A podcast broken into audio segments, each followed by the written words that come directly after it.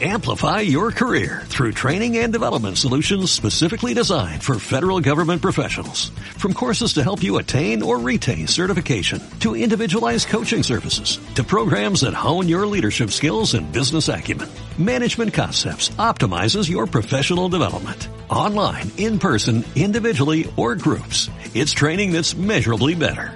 Learn more at managementconcepts.com. That's managementconcepts.com.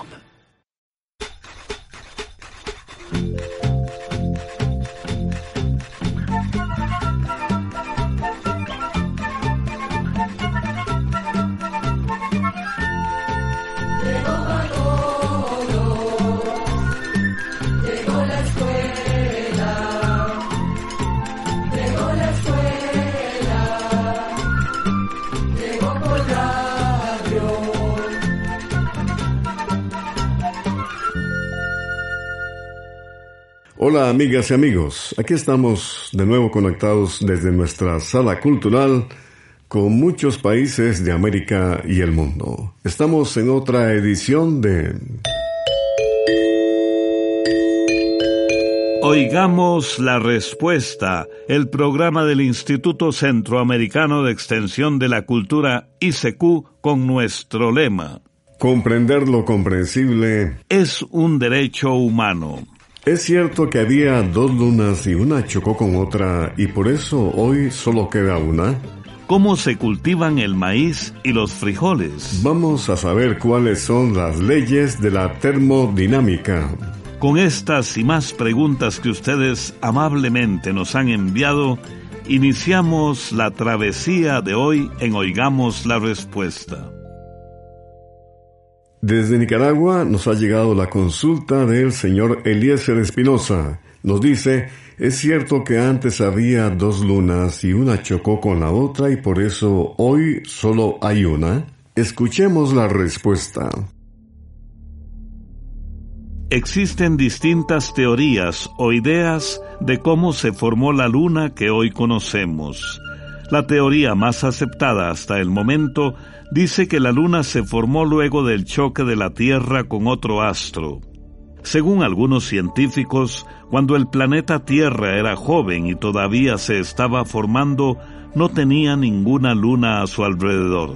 Sin embargo, se cree que un astro como del tamaño del planeta Marte chocó con la Tierra y eso provocó que muchísimos escombros salieran disparados hacia el espacio y que algunos quedaran alrededor de la Tierra. Con el paso del tiempo todo ese material se fue uniendo hasta que formó la luna que hoy conocemos.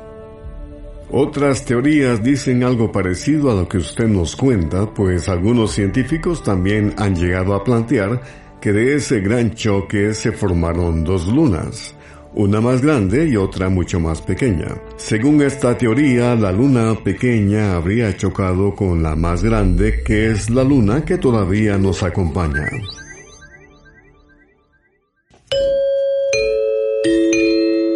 Comprender lo comprensible es un derecho humano. En Nicaragua vive la señora Karen López Robles. Ella nos envió un mensaje al WhatsApp del ICQ y dice, Quiero saber el misterio de los gatos. ¿Por qué siempre vuelven a la casa del amo? Tengo una vecina que mandó a perder a su gato y, según cuentan, lo llevaron lejos y a los tres días el gato apareció.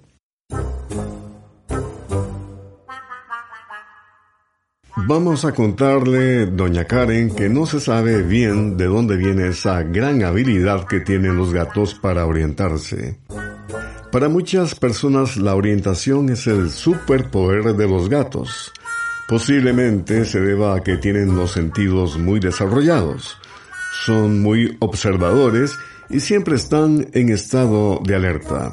Además, los gatos son muy andariegos. Les gusta andar dando vueltas de aquí para allá y llegan a conocer muy bien los alrededores de donde viven. Entonces pueden recordar algunas señales importantes como un cerro, las torres de una iglesia o el aspecto de los árboles. Con toda esa información, los gatos pueden crear una especie de mapa mental para orientarse, así como hacemos nosotros al caminar o andar en carro por algún lugar conocido.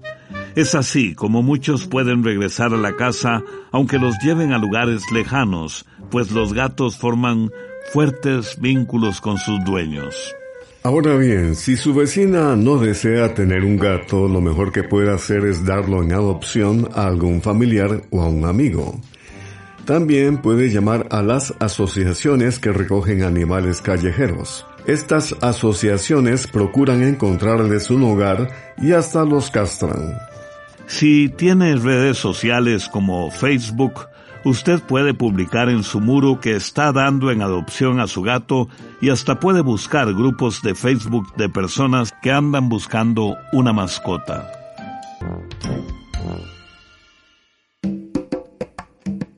Percusión y cuerdas en la canción de esos seres que adornan el paisaje en el mar, en la montaña, en el campo. Guillermo Anderson de Honduras y la canción Aves.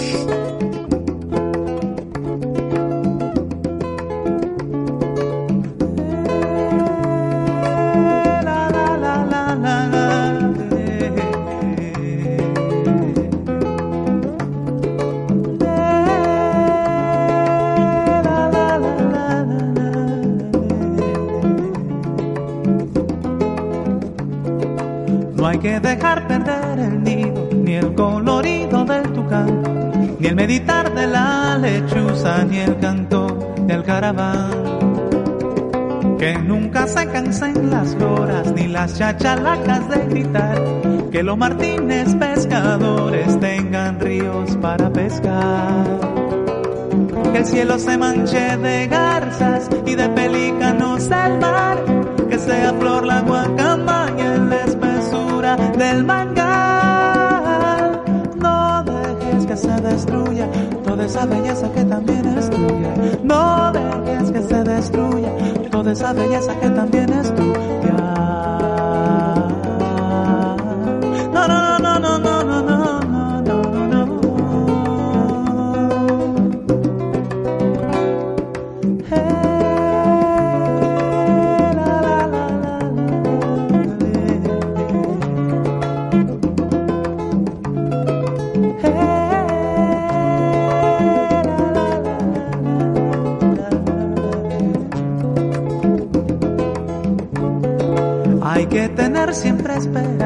Y optimismo de gavilán, alegría de pato de agua, afinamiento de zorzal. Que alto vuela la tijera, bajo los cielos sobre el mar, las oropéndolas ruidosas van a ser nido en el palmar. Que el cielo se manche de garzas y de pelícanos del mar, que sea flor la guacamaya la espesura del manga esa belleza que también es tuya. No dejes que se destruya toda esa belleza que también es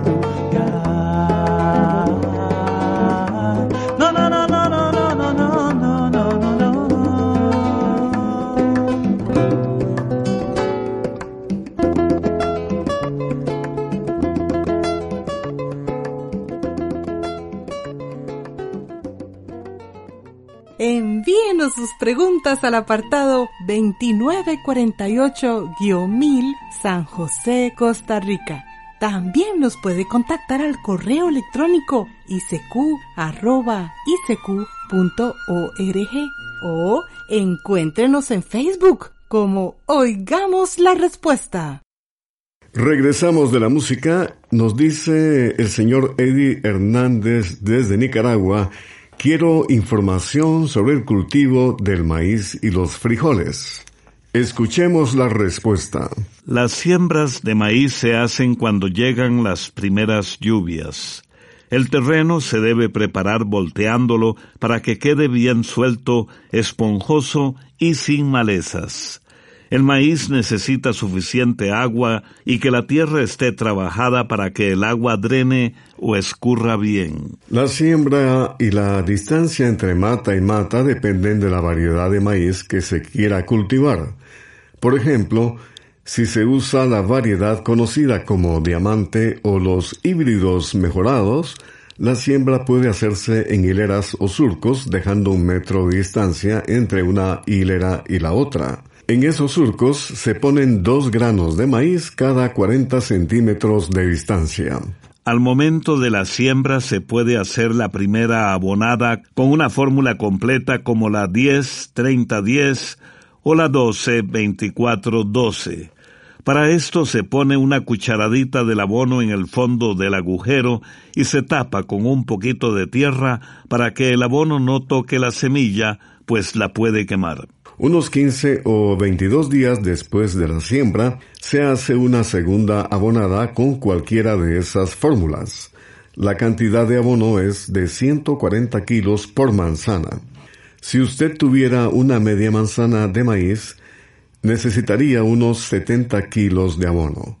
Puede calcular unas dos onzas de abono por mata.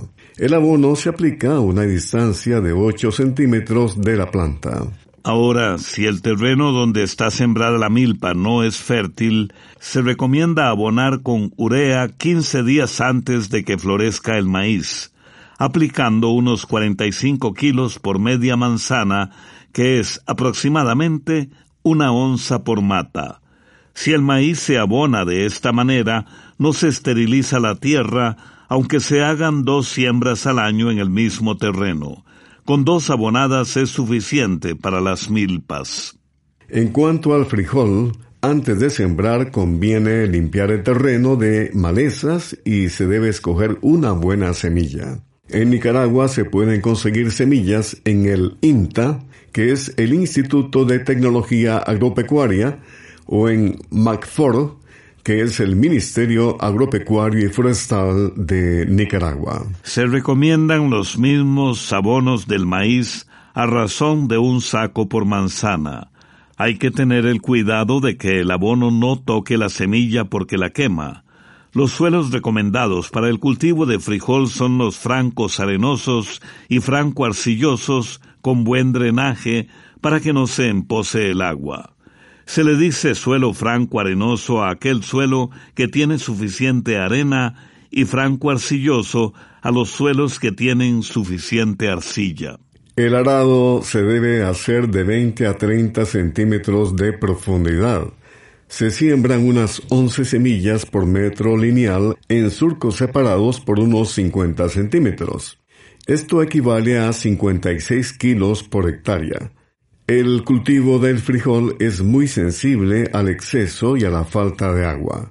La planta necesita más agua en tiempo de floración y crecimiento del fruto, y menos agua conforme la planta llega a la madurez. Conviene combatir más las malezas desde que brotan las primeras hojas hasta poco antes de la floración. El tiempo de cosecha llega cuando las hojas se comienzan a poner amarillas y las vainas cambian de color según la variedad sembrada. En cuanto a los cultivos de maíz y frijol, con frecuencia se recomienda sembrarlos juntos, pues el maíz es un cultivo que saca muchos nutrientes de la tierra, mientras que el frijol más bien transforma en abono el gas nitrógeno que la planta coge del aire lo que se acostumbra es sembrar primero el maíz y cuando ya está naciendo se siembra el frijol. Esa siembra se hace entre los meses de abril y mayo. Usted puede escuchar Oigamos la Respuesta todos los días a partir de las 8 de la noche a través del Facebook de el y también por esta radioemisora. El señor Reinaldo José López Fuentes nos hizo esta pregunta por medio del correo electrónico del ICQ desde su tierra, Managua, Nicaragua. Dice el señor López Fuentes, la estación lluviosa de Centroamérica sucede en diferentes meses en el año. Aquí en Nicaragua inicia el 20 de mayo. ¿Pudieran informarme en qué meses empiezan los otros países centroamericanos incluyendo Panamá y Belice? Oigamos la respuesta. A diferencia de otros países del mundo en los que hay cuatro estaciones bien marcadas como primavera, verano, otoño e invierno, En nuestros países solo hay dos estaciones o tiempos del año que se conocen como estación lluviosa y estación seca. En nuestras tierras, incluyendo a Panamá, el tiempo de lluvias va aproximadamente de mayo a noviembre. Hacia finales de abril se debilitan los vientos del norte y la brisa del Pacífico comienza a llevar la humedad del mar hasta la parte central de nuestros países, provocando las primeras lluvias. Comienza entonces la estación lluviosa. Sin embargo, las primeras lluvias no se presentan por igual en cada país. En algunos lugares comienzan en junio, como ocurre en Belice y en el norte de Guatemala, mientras que en otros lugares, como usted nos dice, empiezan en mayo. Recientemente se dice que el periodo de lluvias puede empezar antes o retrasarse a causa de los cambios en el clima que se viven en todo el mundo. Nuestra región centroamericana también se ve afectada por los llamados fenómenos del niño y de la niña que pueden alterar el clima de diferente forma, ya sea con abundantes lluvias o con largas sequías. La cumbia, originaria de Colombia en América del Sur, se extiende por todas las tierras latinoamericanas. Escuchemos Cumbia que te vas de ronda con Lito Barrientos y su orquesta del Salvador.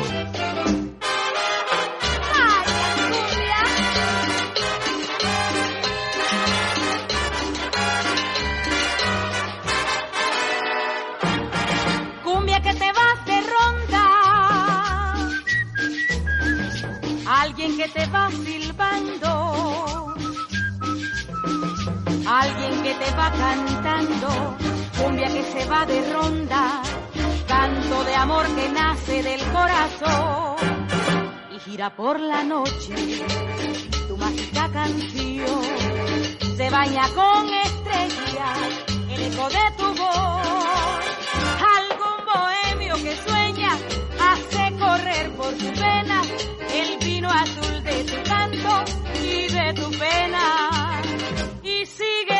Trasnochada,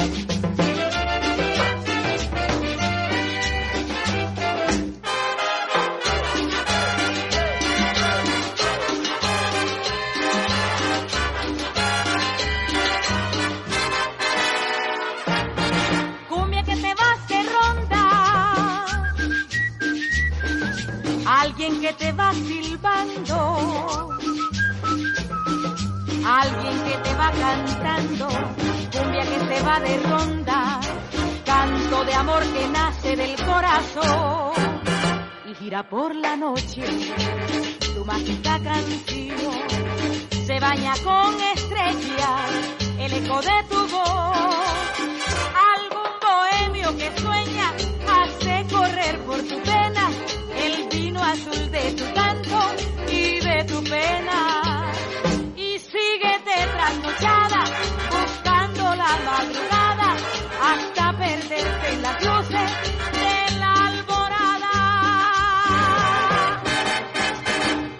También puede contactarnos a través de un mensaje de WhatsApp al teléfono código de área 506, número 8485-5453. Aquí estamos luego de la música y el señor Jimmy Oporta desde Nicaragua nos ha hecho llegar a través de su correo electrónico su comentario y pregunta. Se dice mucho de las leyes de la termodinámica y no sé cuáles leyes son exactamente. ¿Cuáles son las tres o cuatro leyes de la termodinámica? Escuchemos la respuesta. Tiene usted toda la razón al decirnos que muchas veces se habla sobre las leyes de la termodinámica, pero en pocas ocasiones se explica cuáles son. Gracias a su pregunta, responderemos esa inquietud. Empezamos diciéndole que la termodinámica es la ciencia que estudia la energía del universo y cómo se transforma. Entonces, en la termodinámica se estudian temas como el calor, la temperatura, el movimiento, la presión, entre otras cosas. Existen tres leyes o principios de la termodinámica. Una de estas leyes se conoce como ley cero y dice que entre dos objetos que estén a una misma temperatura no habrá transferencia o transmisión de calor, pero entre dos objetos a distinta temperatura, el calor fluirá siempre del objeto más caliente al menos caliente hasta que la temperatura de ambos se empareje. Un ejemplo de esta ley son los abrazos pues en ese momento nuestros cuerpos tendrán diferente temperatura y llegarán a equilibrarse. También lo podemos comprobar cuando nos sentamos sobre una superficie más fría y luego de un tiempo nos levantamos. Si tocamos el lugar donde estuvimos sentados, notaremos que quedó calientito. La siguiente ley se conoce como primera ley de la termodinámica y dice que la energía no se crea ni se destruye, solo se transforma. Un ejemplo de esta ley lo vivimos con nuestro propio cuerpo, pues al comer el cuerpo aprovecha la energía química de los alimentos y la convierte en energía mecánica para que funcionen los músculos al caminar o movernos. Luego podemos encontrar otra ley que se conoce como segunda ley de la termodinámica y dice que la entropía del universo siempre tiende a aumentar eso de la entropía podríamos entenderlo como la energía que no podemos aprovechar para nuestro beneficio. Vamos a ponerle un ejemplo para entender esa energía que no podemos aprovechar. Resulta que ponemos a funcionar un motor eléctrico que consumirá energía para funcionar y también entregará energía que es la que aprovechamos nosotros usando ese motor. Si medimos la energía que consume y la energía que entrega el motor, notaremos que la energía que entrega es menor a la que consume. Se podría decir que cierta energía se perdió. ¿Y dónde se quedó esa energía? Pues se queda en los rodamientos del motor, es decir, en las piezas que sostienen el eje, las bobinas y otras partes del motor. En un motor eléctrico se pierde entre una y dos partes de energía. Esto que pasa con un motor eléctrico en realidad pasa con todas las máquinas. Entonces, con este ejemplo, lo que nos dice la segunda ley de la termodinámica es que no existe una máquina perfecta, pues siempre se pierde energía en el camino. Esa energía luego no se puede utilizar y a esta energía perdida en los procesos de cualquier máquina es lo que los científicos conocen como entropía.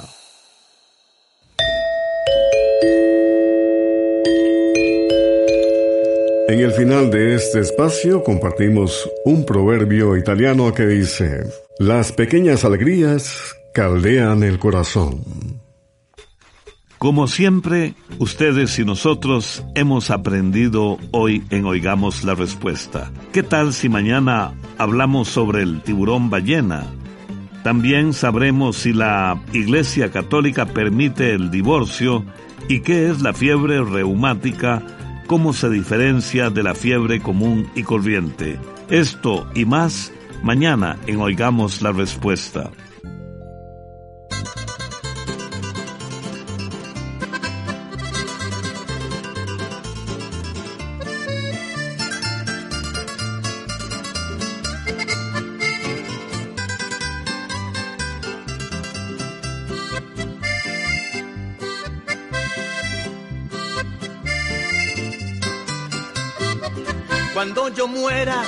Quiero que me lloren, ni quiero ramos ni adornos en mi tumba. Quiero me canten mis más lindas canciones, que gocen mucho como no lo hicieron nunca.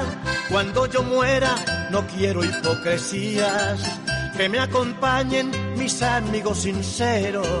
Y como dicen que no existe muerto malo, al fin de cuentas se cumplen mis anhelos.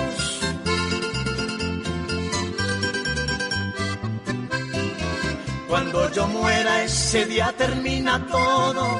Dinero y joyas jamás voy a llevar. Carros y fincas me voy como me vine. Es el destino y la triste realidad. En este mundo que gocen los que puedan, porque mañana quizás no alcanzarás. Muy bien sabemos que estamos de pasada y cuando mueras nada te llevarás. Esa es la realidad de la vida, de verdad de Dios que sí.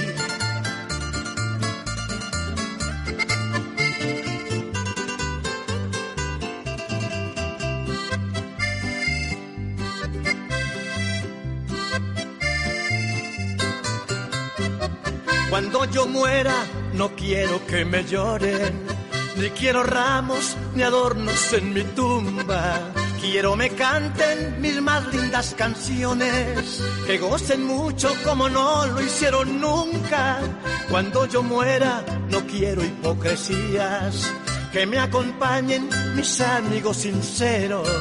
Y como dicen que no existe muerto malo, al fin de cuentas se cumplen mis anhelos.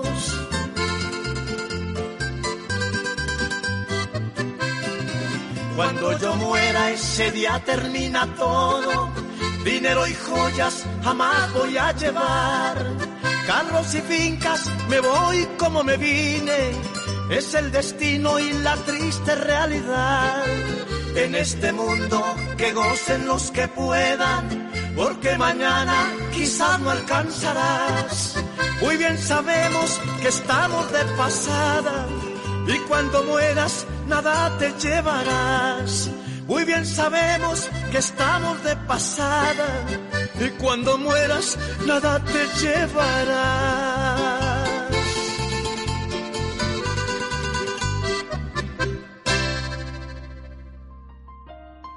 Programa a Control 31. Y así llegamos al final del programa del día de hoy.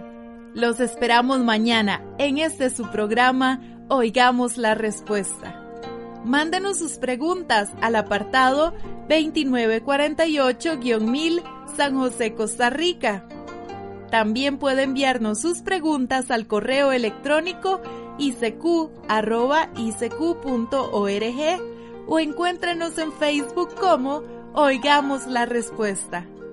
O llámenos por teléfono, código de área 506, número 2225-5338 o 2225-5438. Recuerde que comprender lo comprensible es un derecho humano.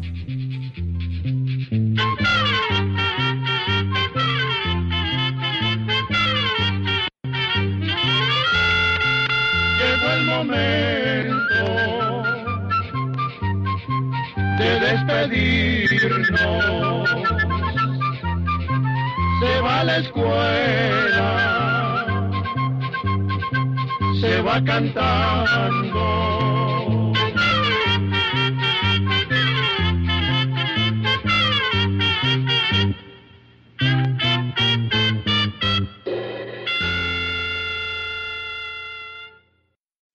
Amplify your career through training and development solutions specifically designed for federal government professionals. From courses to help you attain or retain certification, to individualized coaching services, to programs that hone your leadership skills and business acumen, Management Concepts optimizes your professional development. Online, in person, individually, or groups, it's training that's measurably better.